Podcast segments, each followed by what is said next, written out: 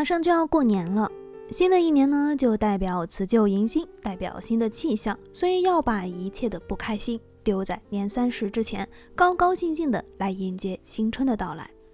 无论你现在是在赶回家的路上，还是继续站好最后一班岗，不管你今年是在家与家人团聚，还是选择了就地过年，